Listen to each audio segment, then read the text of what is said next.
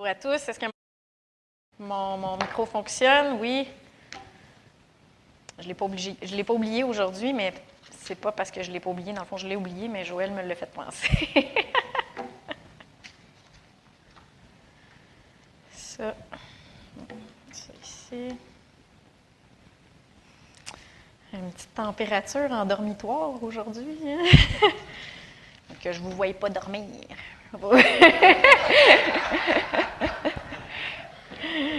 Lâcher un whack.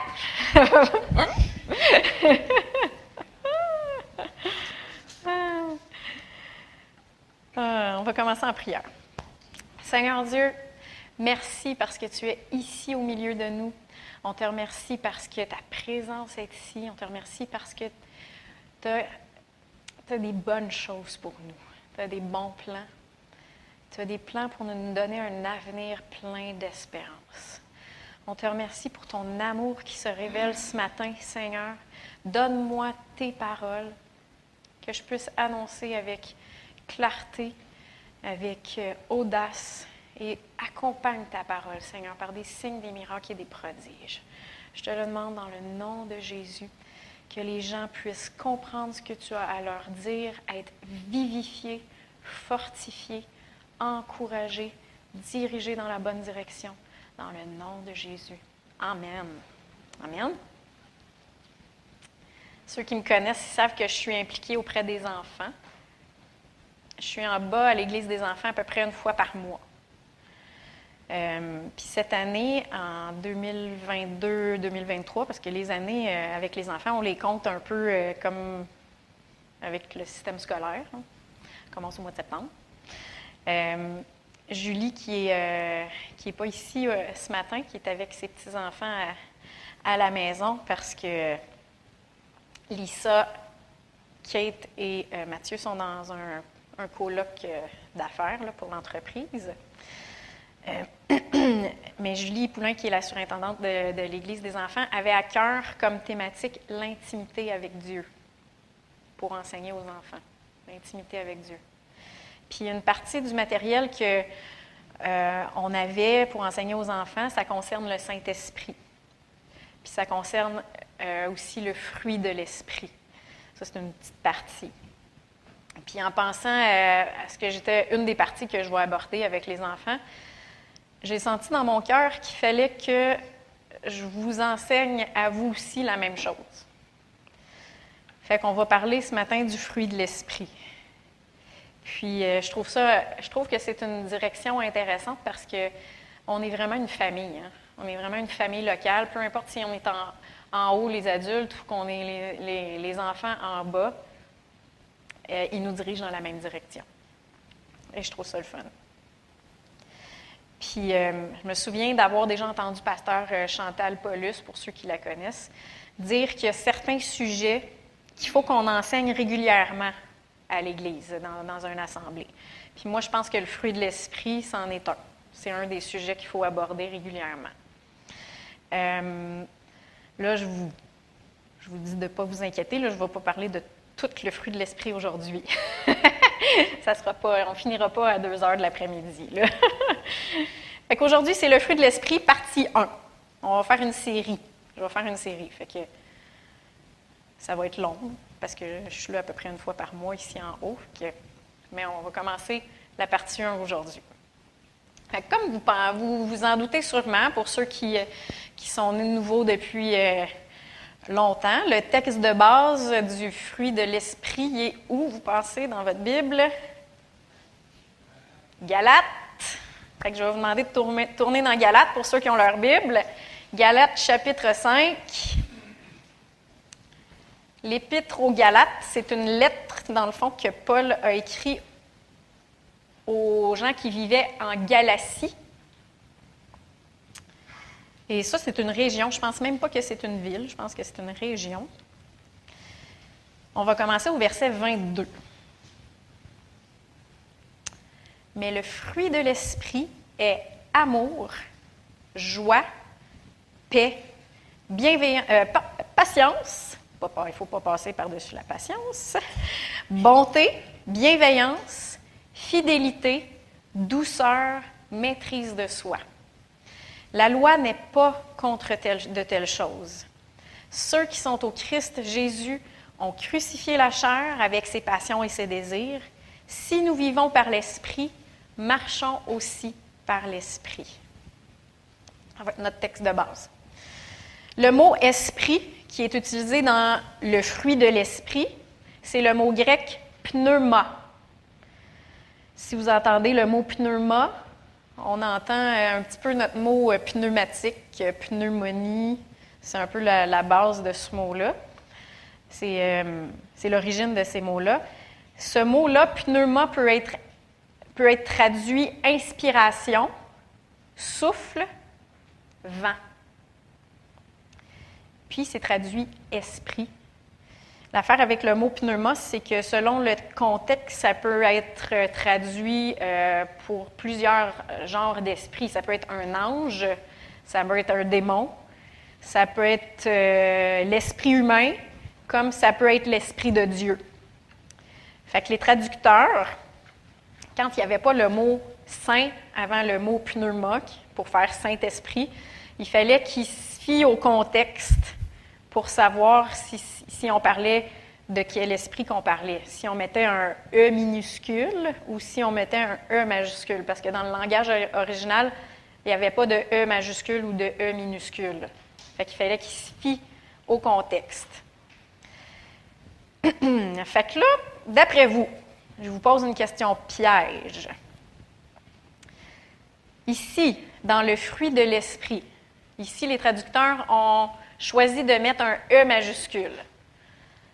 Est-ce que vous pensez que Paul, ici, il parle du fruit de notre esprit humain ou qu'il parle du fruit de l'esprit de Dieu?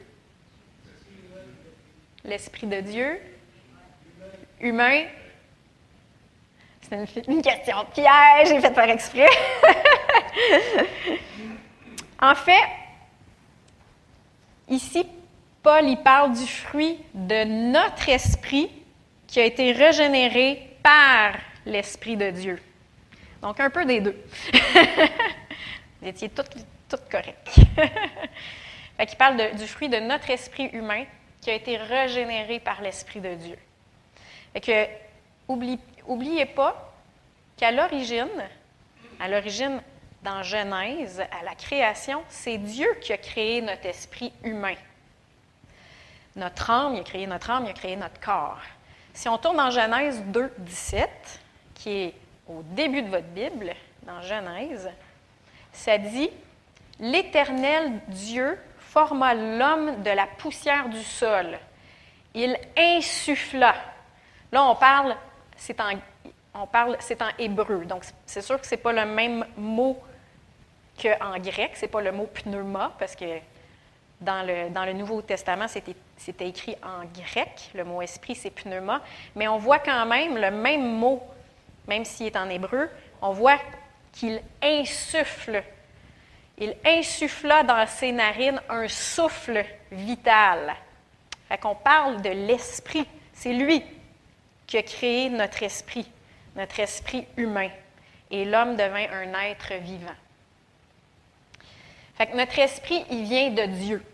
Au départ, tous les attributs de Dieu, l'amour, la joie, la paix, la patience, la bonté, la bienveillance, la fidélité, la douceur, la maîtrise de soi, étaient dans l'esprit de l'homme.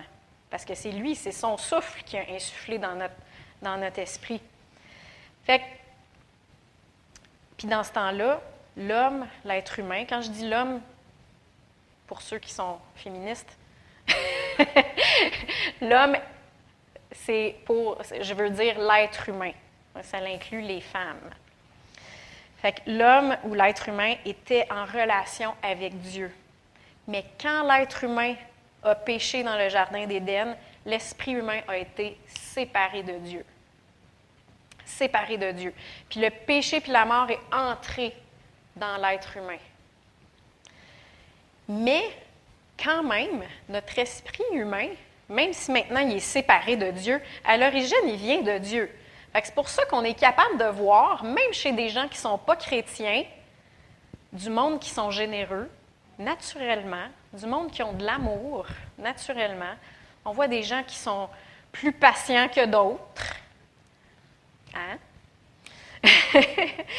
Il y en a qui sont euh, des personnes qui sont fidèles, qui ne sont même pas chrétiens. Pourquoi? Parce que notre esprit, vient de Dieu, dans le Jardin d'Éden. L'affaire, c'est que maintenant, notre esprit est teinté, teinté du péché, est séparé de Dieu. On n'a plus la vie de Dieu en dedans de nous. Puis il y a aussi certains, même s'ils ne sont pas chrétiens, ils, sont restés plus sensibles à la voix de leur conscience. La voix de la conscience, c'est la voix de ton esprit, c'est la voix de notre esprit, notre conscience.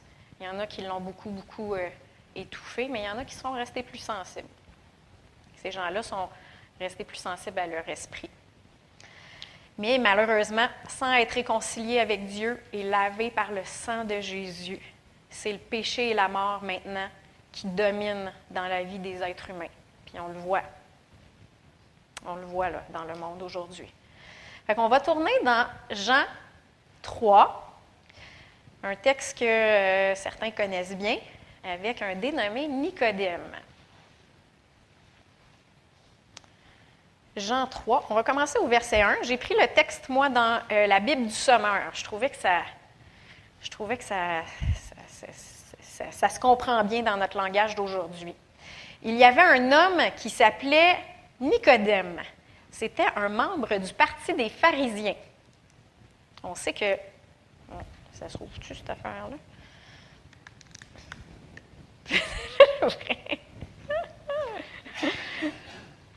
You're so strong.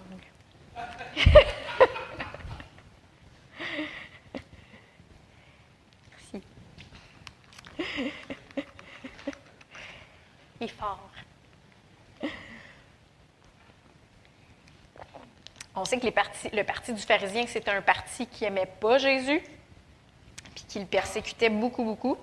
Mais Nicodème, lui, faisait partie euh, il était un membre du parti des pharisiens, c'était un chef des Juifs. Il vint trouver Jésus de nuit et le salua en ces termes. Maître, nous savons que c'est Dieu qui t'a envoyé pour nous enseigner, car personne ne saurait accomplir les signes miraculeux que tu fais si Dieu n'était pas avec lui. C'est assez surprenant, hein? Là, il, s'en va le voir de nuit. Il se cache. Pas que c'est collègues pharisiens sache qu'est-ce qu'il est en train de faire, mais il dit à Jésus, nous savons que tu viens de Dieu, parce qu'on voit les signes que tu fais. Moi, je trouve ça vraiment étonnant. Ça veut dire que les pharisiens, ils voyaient, mais ils ne voulaient pas le voir. Hein, ils ont fermé leurs yeux, ils ont dit Ah ouais, mais ils étaient jaloux. Puis, qu'à quelque part, ils ont, il y avait une lumière, mais ils ont ils ont décidé d'éteindre la lumière, de ne pas accepter la lumière qu'il y avait. Jésus, très direct et très au point, il répond directement à cette belle salutation-là. Jésus lui répondit, répondit Vraiment, je te l'assure, à moins de renaître d'en haut, personne ne peut voir le royaume de Dieu. Renaître d'en haut. Nicodème, il répond Comment un homme peut-il naître une fois vieux? Comment tu peux renaître? Hein, il était rendu vieux. Moi, les pharisiens, je les imagine tous avec euh, des barbes blanches. S'exclama Nicodème. Il ne peut tout de même pas retourner dans le ventre de sa mère pour renaître, et qui pense très naturellement. Jésus y répond Vraiment, je te l'assure, reprit Jésus, à moins de naître d'eau, c'est-à-dire d'esprit. Personne ne peut entrer dans le royaume de Dieu. Ce qui naît d'une naissance naturelle, c'est la vie humaine naturelle. C'est ça qu'on voit quand il y a un bébé qui naît. Ce qui naît de l'esprit est animé par l'esprit. Et ça, c'est la nouvelle naissance. Quand vous recevez Jésus dans votre cœur, que vous dites Seigneur, Jésus, je crois que tu es, euh, mort pour mes péchés, que tu es ressuscité, automatiquement, qu'est-ce qui arrive? Ton esprit, il renaît. La vie de l'esprit vient dans ton esprit. Pouf, tu es une nouvelle créature. Et c'est un miracle. C'est le plus grand miracle qu'il ne peut pas avoir, la nouvelle naissance. Notre esprit qui était mort et séparé de Dieu, à ce moment-là, renaît d'en haut. Et notre esprit devient animé par la vie de l'Esprit de Dieu. C'est vraiment quelque chose de beau. Et 2 Corinthiens 5, 17, il l'explique comme ça. Si quelqu'un est en Christ, il est une nouvelle créature. Les choses anciennes sont passées. Qu'est-ce que tu as été avant? C'est passé. Et voici, toutes choses sont devenues, devenues nouvelles. Puis je vous fais remarquer qu'en Christ, notre esprit, il n'est pas juste réparé. Hein? Il n'a pas juste pris ton esprit qui était tout cassé, tout meurtri, il l'a recollé, il a essayé de chauffer ça pour, euh, pour le remettre ensemble, puis euh, de réparer, puis guérir ça. Non. Il a recréé une nouvelle créature, régénérée. Amen. Amen. On est des nouvelles créatures. Si on est, on est né d'en haut, on est des nouvelles créatures et on a un esprit plein de la vie de Dieu. Amen. Fait qu'on va revenir à notre Galate. Galate 5.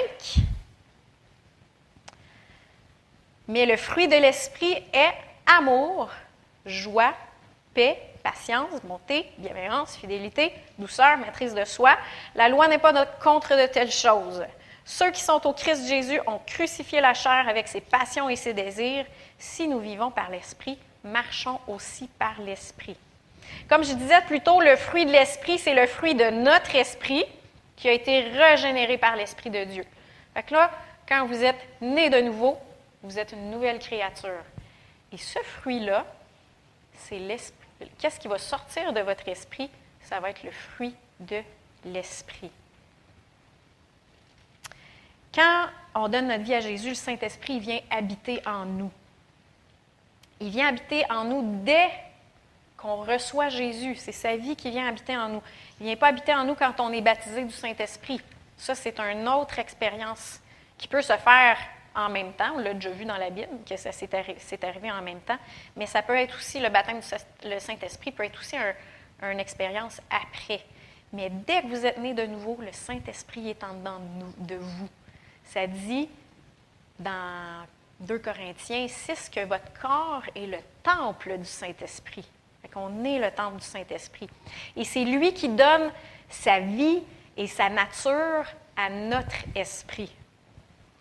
Puis comme dans le naturel, quand une maman a un bébé, le bébé, il n'est pas adulte.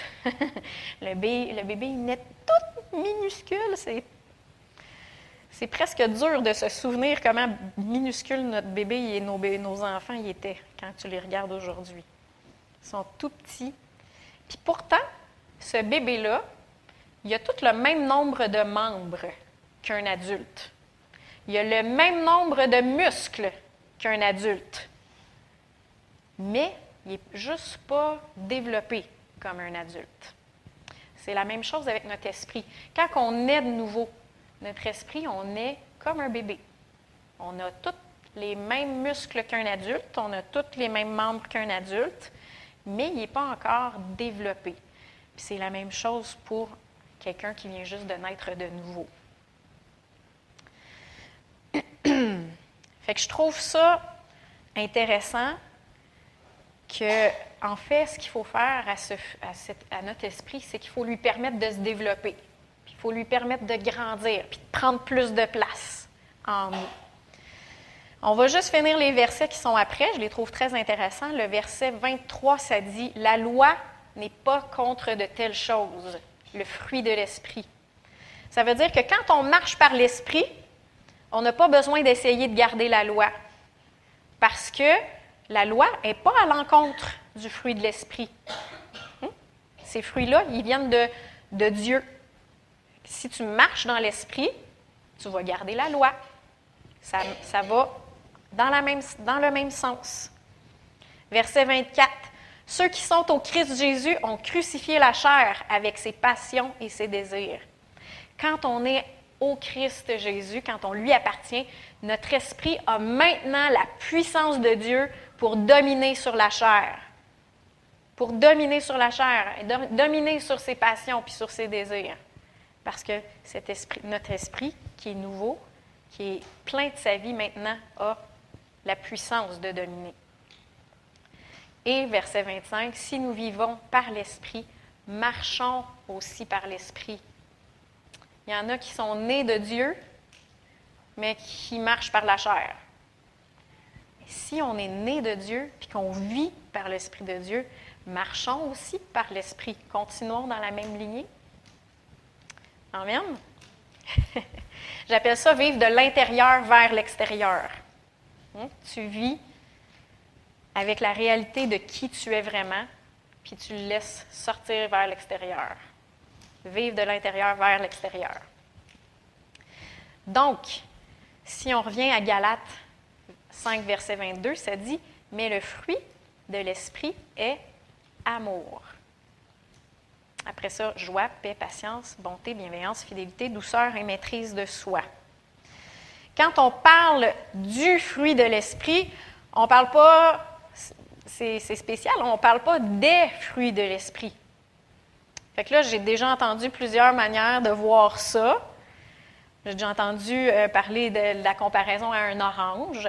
Ce serait comme si euh, le fruit de notre esprit serait comme un orange. Donc, c'est un fruit, mais il y a plusieurs quartiers dedans. Donc, qui serait comme euh, l'amour, la joie, la paix, la patience, etc. J'ai aussi déjà entendu l'autre, une autre manière de voir ça qui était comme, ben, le fruit de l'esprit, en fait, c'est l'amour. Puis dans l'amour, il y a la joie, la paix, la patience, etc. Comme par exemple, l'amour est patient. Hmm? Ou euh, c'est par l'amour que la foi fonctionne. J'ai déjà entendu ça parler comme ça. Mais peu importe comment est-ce qu'on comprend, une chose est sûre, c'est que Jésus, c'est le tronc, c'est le cep, c'est le tronc de la vigne. Puis nous autres, on est les branches qui sont, qui sont pluguées dans le tronc de Jésus. Et si on, est, on demeure connecté à Jésus, il va avoir des fruits. Amen. Puis ce fruit-là, quand les gens vont croquer dedans, ça va goûter l'amour, ça va goûter la joie, ça va goûter la paix, ça va goûter la patience, ça va goûter la bonté, la bienveillance, la maîtrise de soi. J'ai passé par-dessus une coupe, mais pas grave. Je, ça me fait penser au verset Goûte et vois combien Dieu est bon. Hein? Quand il croque dans ce fruit-là, il goûte. Hum, ça goûte l'amour. Hum, ça goûte la joie. et ça, c'est le fruit qui sort de notre esprit, qui est, qui est né de nouveau, qui, est, qui a la vie de Dieu. Et le premier mot utilisé pour décrire le fruit de l'esprit, c'est l'amour. Et je ne ferai pas euh, d'études de mots ce matin, mais le mot qui est utilisé pour parler euh, de l'amour, c'est le mot agapé. Et ça, ce n'est pas un mot qui décrit l'amour naturel de notre esprit naturel, de notre homme naturel. C'est un mot qui décrit Dieu lui-même. Hein? On va tourner à 1 Jean 4.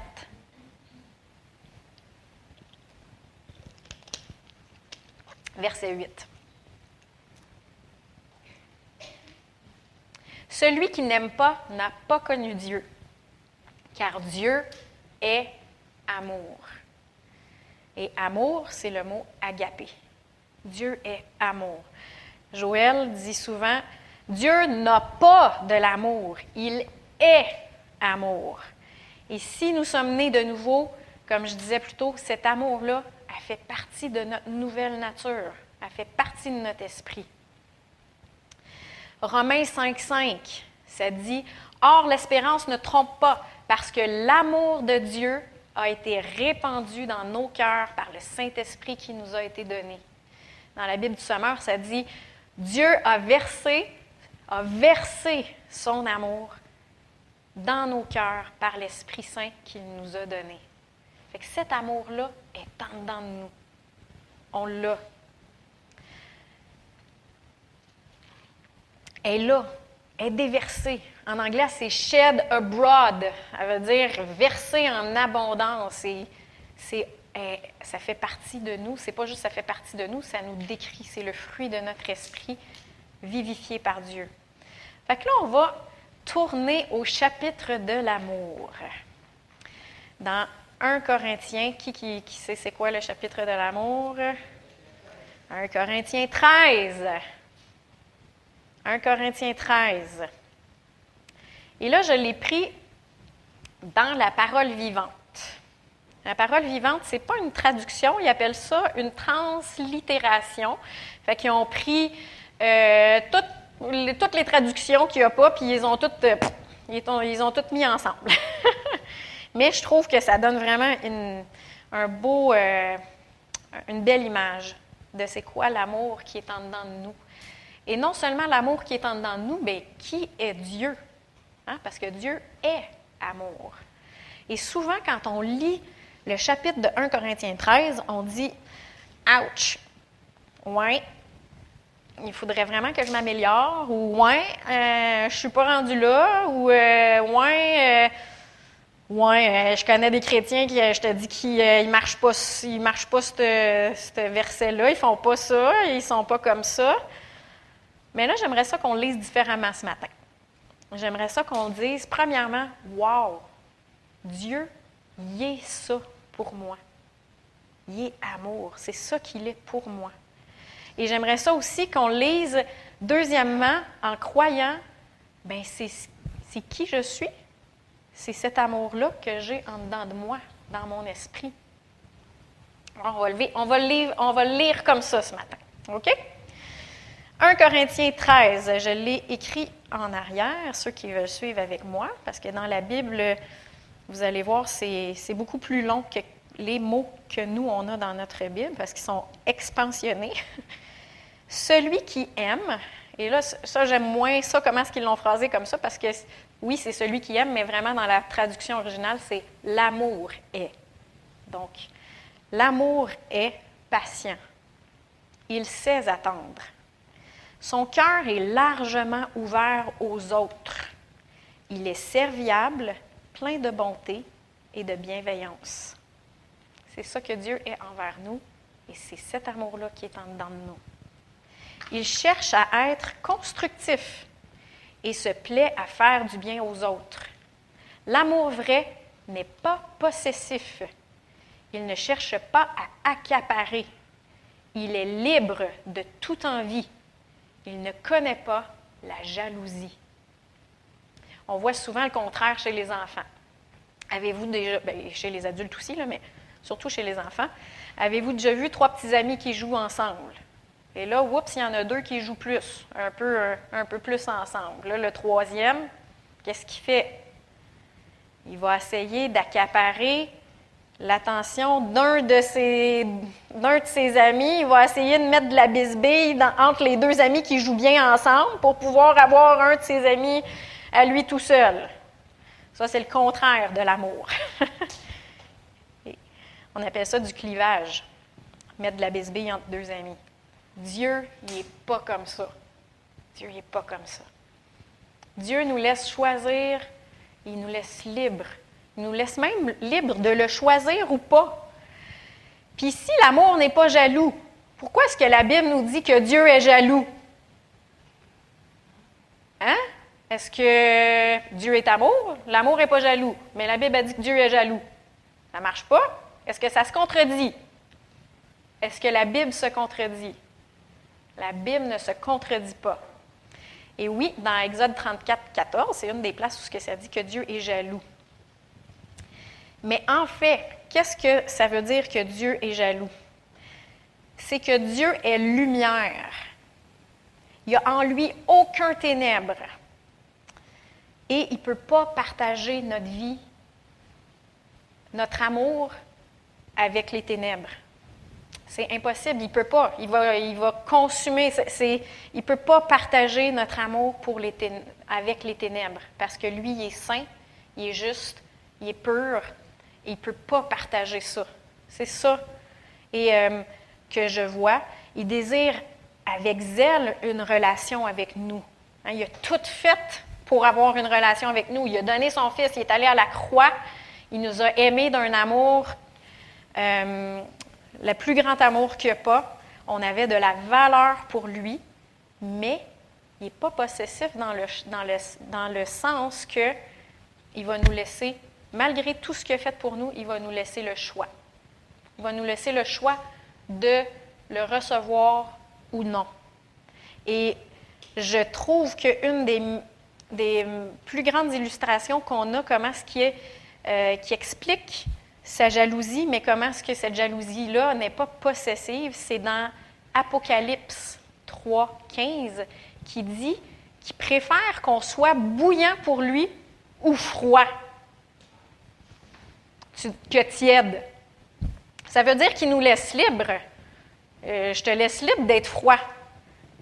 Mais je ne peux pas partager, je peux pas peux, je peux pas que, je veux pas que tu sois tiède parce que je ne peux pas partager avec la noirceur. Il est lumière, il y a zéro ténèbres en lui. Et il aime mieux que tu sois froid parce qu'il te laisse libre, ou il aime mieux que tu sois bouillant. Mais il ne peut pas partager avec les ténèbres. Est-ce que vous comprenez la différence? C'est important à comprendre. Mais Dieu, il nous aime avec un zèle, un, un amour qui est au-delà de notre compréhension. On va continuer. 1 Corinthiens 13, 4, on continue. Lorsqu'on aime, on ne cherche pas à se faire valoir. On n'agit pas de manière présomptueuse. Celui qui se rengorge, s'étale et s'enfle d'orgueil n'est pas inspiré par l'amour. Euh, le jugement, hein, juger les autres, c'est une forme d'orgueil, hein, se penser meilleur que les autres. C'est une forme d'orgueil, le jugement. Aimer, c'est aussi se conduire avec droiture et tact. L'amour prend des égards et évite de blesser ou de scandaliser. Il n'est pas dédaigneux. Dédaigneux, moi, ça me fait toujours rire. Mais quand Jésus a touché le lépreux, c'était l'amour hein, qui, le laissait toucher le lépreux. Il n'était pas dédaigneux. Évite de blesser ou de scandaliser. Ça ne veut pas dire qu'il faut qu'on ne dit pas la vérité. Hein? Ça ne veut pas dire qu'on ne dit pas la vérité, mais il y a un temps, puis il y a une manière de dire les choses. Et regardez Jésus dans son ministère. Des fois, quand il a parlé aux pharisiens, il était assez, euh, il était assez direct, il disait la vérité. Mais quand tu es sur le bord de tomber, sur le bord de tomber euh, dans un ravin, ton ami, s'il t'aime vraiment, ça se peut qu'il te dise Attention! un peu plus fort. Hein? Parce qu'il y a un moment de le dire. Puis si tu le dis pas vite, ben ça va être trop tard. Mais c'est ça. L'amour prend des égards, évite de blesser ou de scandaliser. On continue. 1 Corinthiens 13, verset 5 dans la parole vivante. Prendre une autre petite gorgée d'eau.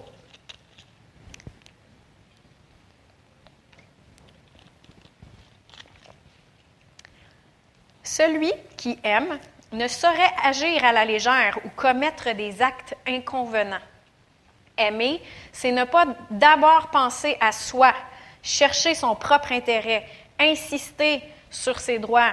C'est pas juste. Je l'entends souvent. les enfants. L'amour n'est pas irritable, il ne s'aigrit pas contre les autres, il n'est pas susceptible. Quand on aime, on ne médite pas le mal et on ne le soupçonne pas chez les autres. Si on subit des torts, on n'en garde pas rancune. Exemple d'être. Exemple de ne pas soupçonner le mal chez les autres. Souvent, on entend euh, Je me suis senti jugée. Je, je suis allée là, je me suis senti jugée.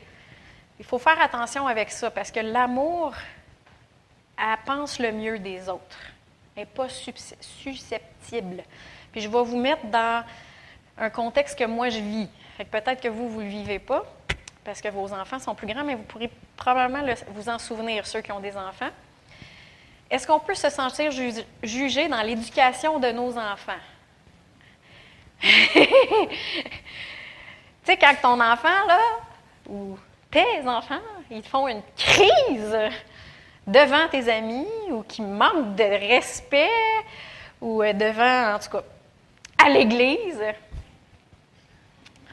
Est-ce qu'on peut se sentir jugé? On peut se sentir jugé. Mais il faut faire attention parce que est-ce que vraiment ils nous jugent? Moi, je pense que les gens, des fois, quand ils sont silencieux, c'est plus parce qu'ils te comprennent, puis ils, qu'ils savent qu'est-ce que tu es en train de vivre. Puis ils veulent ils veulent t'aider. Hein? Ils veulent t'aider. Puis, euh, comme parents, moi, je pense que c'est plus comme ça. Des fois, s'ils sont silencieux, on peut interpréter le regard, des fois comme un jugement, des fois, mais si tu peux l'interpréter aussi, euh, je comprends. je comprends qu'est-ce que tu es en train de vivre, puis je veux t'aider. Des fois, on a besoin d'aide, puis ils vont nous aider. Mais regarde, il y, a, ça, ça, ça, tu sais, qu'on peut, peut, faire pour aider. Ça, c'est juste un exemple que je vous donne pour euh, faire attention de quand on se sent jugé. Des fois, oui, il y a du jugement dans l'Église, ça, je le sais. Puis, c'est appelé à changer parce que les chrétiens vont vivre de plus en plus dans l'esprit et l'amour, ça ne juge pas. Mais de l'autre côté, comment est-ce qu'on perçoit? Hein? On n'est pas susceptible. Ça, c'est l'amour aussi. Il y a des deux bords. Parole vivante, on continue, 1 Corinthiens 13, 6. Découvrir une injustice ou voir commettre le mal ne fait pas plaisir à celui qui aime.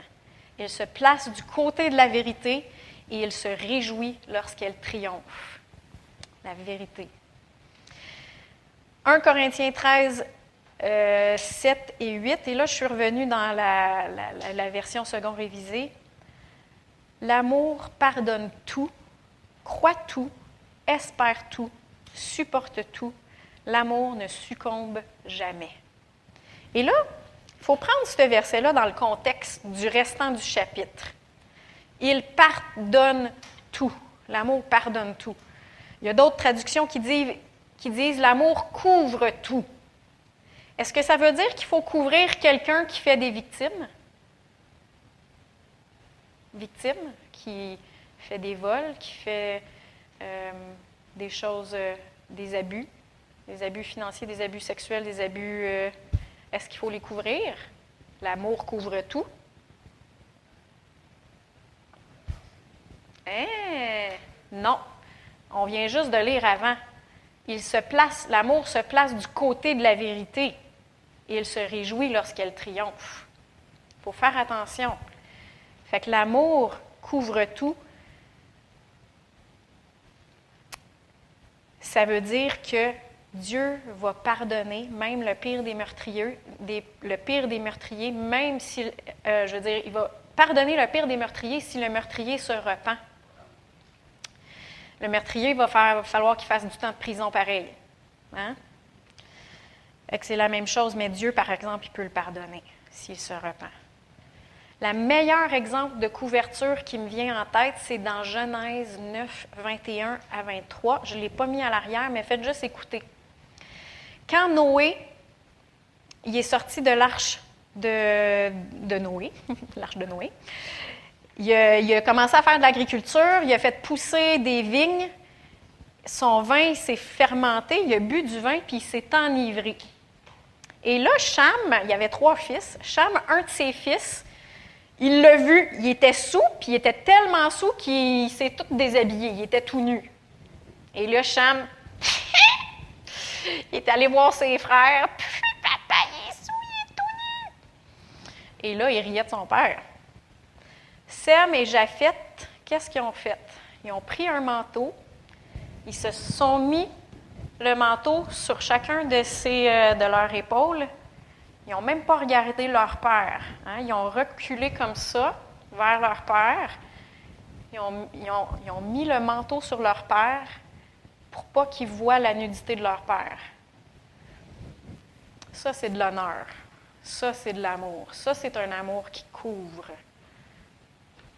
Donc, quand son père était dans le déshonneur, dans l'amour, ils l'ont couvert. Ça, c'est le bon type couverture.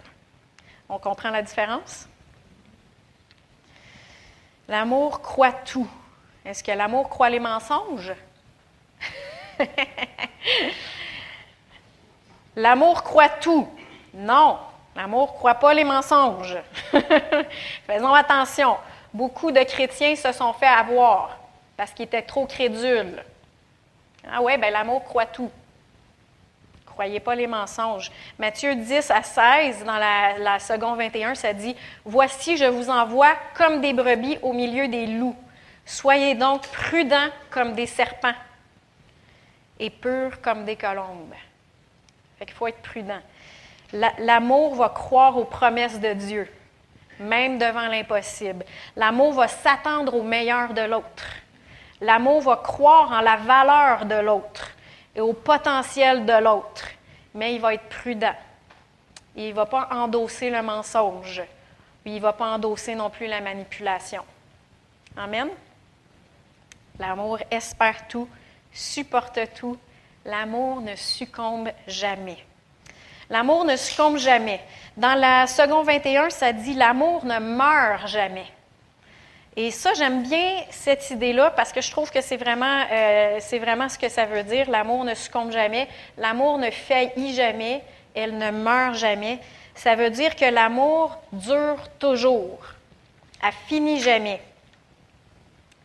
C'est pas dans le sens que l'amour gagne toujours, dans le sens, bien, je vais continuer à l'aimer, fait que la personne, elle va changer. Pas nécessairement. Il faut que tu continues à l'aimer. Mais peut-être que la personne, elle ne changera jamais. C'est son choix. Hein? C'est comme Dieu, il nous a aimés. Il nous a aimés d'un amour inconditionnel. Il va toujours nous aimer, mais le choix nous revient à nous de vivre dans son amour ou pas. Hmm? Fait que son amour, elle ne va jamais finir.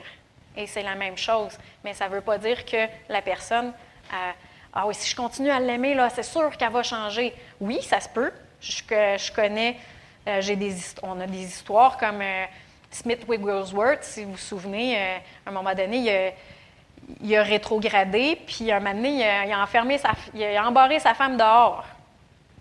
Elle est allée à l'église, il n'était pas content. Elle est revenue, il a embarré sa femme dehors. Elle, a dormi dehors. J'espère qu'il fait. Probablement qu'il faisait pas trop froid. Et le lendemain matin, elle est rentrée, puis elle était toute gentille avec. Ça, c'est vraiment l'amour de Dieu. Elle a fait son petit déjeuner. Et ça, ça l'a touché. Et Smith Wigglesworth, il a été gagné par sa femme, hein, par l'amour de sa femme. Et il est devenu un grand, un grand apôtre de la foi. Mais est-ce qu'il aurait eu le choix de ne pas changer? Mm-hmm. Oui. Oui. Fait que le, l'amour a fini jamais, mais ça ne veut pas dire que euh, la personne va toujours va, va, euh, va, changer absolument. Et n'est-ce pas comme ça qu'elle est, qu'est l'amour de Dieu envers nous? Son, son amour envers nous ne meurt jamais, peu importe si on décide de vivre dans son amour, de expérimenter son amour ou de la refuser. Son amour, elle ne la change pas. Elle, ne finit jamais. Moi, je trouve ça énorme. C'est énorme. C'est ça, l'amour qui est en nous. Amen. Alors, si Dieu a versé son amour dans mon cœur, comment ça se fait que j'ai tellement de la misère avec cette personne-là? Ou euh, pourquoi est-ce que je vois tellement de chrétiens qui ne marchent pas dans cet amour-là? Hein? Un chrétien, malheureusement, peut se laisser dominer par la chair plutôt que par son esprit qui est en dedans de lui. Si quelqu'un te frappe, c'est quoi la première chose que tu as le goût de faire? Je vais te revoir. Ça, c'est la réponse de notre chair. Hmm? Mais, comme je vous ai dit, notre esprit, notre esprit naît de nouveau et elle naît comme un bébé. Puis on peut la nourrir, on peut lui donner plus de place. Comment est-ce qu'on fait ça? Est-ce qu'on dit, Seigneur, donne-moi plus d'amour, donne-moi plus d'amour?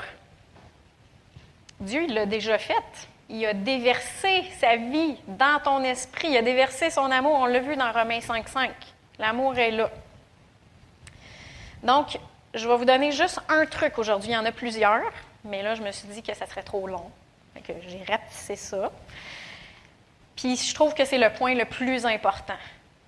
Et le point le plus important pour, pour permettre à notre esprit de grandir et de prendre plus de place, c'est d'avoir une révélation de l'amour de Dieu pour nous. Et on va le voir dans 1 Jean 4, 16. On va tourner là. Et nous, nous avons connu l'amour que Dieu a pour nous. Et nous y avons cru. Dieu est amour. Celui qui demeure dans l'amour demeure en Dieu et Dieu demeure en lui. Nous avons connu l'amour que Dieu a pour nous. On voit ici qu'il y a vraiment une relation avec Dieu.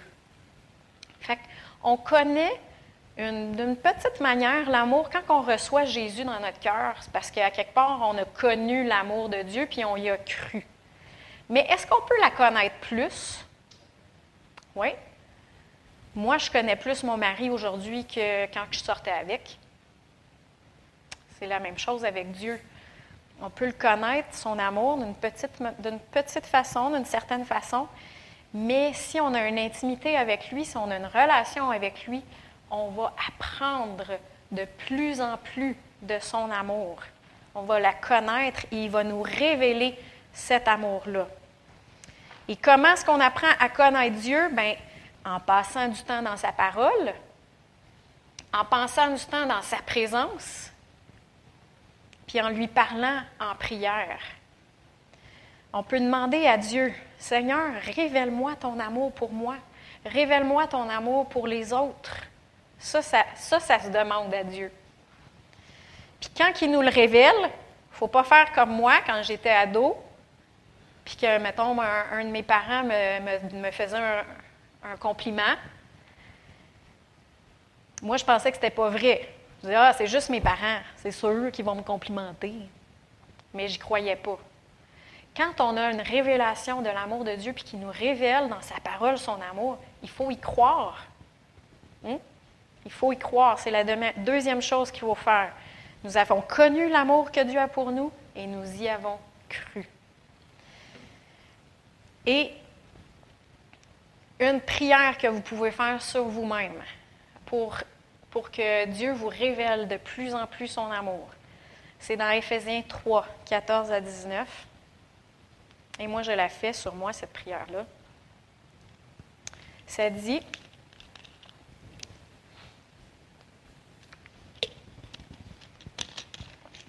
C'est pourquoi je fléchis les genoux devant le Père, de qui toute famille dans les cieux et sur la terre tire son nom afin qu'il vous donne, selon la richesse de sa gloire, d'être puissamment fortifié par son esprit dans l'homme intérieur. Et là, on peut le personnaliser pour nous. Hein? Que le Christ habite dans mon cœur par la foi et que je sois enraciné et fondé dans l'amour pour être capable de comprendre avec tous les saints. Et quand on parle des saints, on ne parle pas des gens qui sont morts puis qui sont canonisés. On parle des, gens qui sont nés de nouveau. On est lavé par le sang de Dieu, de, Jésus, donc on est des saints. Fait que pour être capable de comprendre avec tous les saints quelle est la largeur, la longueur, la profondeur et la hauteur, de connaître l'amour du Christ qui surpasse toute connaissance, de sorte que vous soyez remplis jusqu'à toute la plénitude de Dieu. C'est vraiment grand. Hein? Quand on comprend cet amour-là, la longueur, la profondeur, la largeur, la hauteur, ça nous remplit de toute la plénitude de Dieu. Et ça, c'est une des, meilleures manières pour prendre que votre esprit grandisse, la révélation de l'amour de Dieu, et que cet amour-là puisse sortir de vous. Amen. Amen. en conclusion, l'amour, c'est le premier qualificatif qui décrit le fruit de l'esprit. Dieu est amour. C'est dans l'amour que le corps de Christ s'édifie. Hein? Ça dit dans Éphésiens 4,16 que le corps, le corps s'édifie lui-même dans l'amour. Et Paul écrit qu'il y a trois choses qui demeurent. La foi, l'espérance et l'amour. Mais la plus grande de ces choses, c'est l'amour. Puis j'aimerais vous laisser sur une citation de Jeremy Pearson concernant la révélation de l'amour que Dieu a pour nous. Puis je trouve tellement que c'est puissant comme, euh, comme citation, comme, comme parole, que je vous l'ai écrit en arrière. Ce n'est pas un verset de la Bible, mais c'est une révélation. Et ça dit, quand tu comprends l'amour de Dieu pour toi, tu comprends qu'il n'y a rien que Dieu ne peut pas faire pour toi. Amen. Si tu comprends, tu as une révélation comment Dieu t'aime, tu sais qu'il n'y a rien qu'il ne peut pas faire pour toi. Quand tu comprends l'amour de Dieu pour les autres, tu comprends a rien que Dieu ne peut pas faire pour les autres à travers de toi. Amen? Amen. Fait qu'on va se lever. J'ai des petites annonces que j'ai oublié de faire euh, avant. Mais on va prier, puis après ça, j'aimerais ça que vous restez là. J'ai des petites choses à, à vous dire.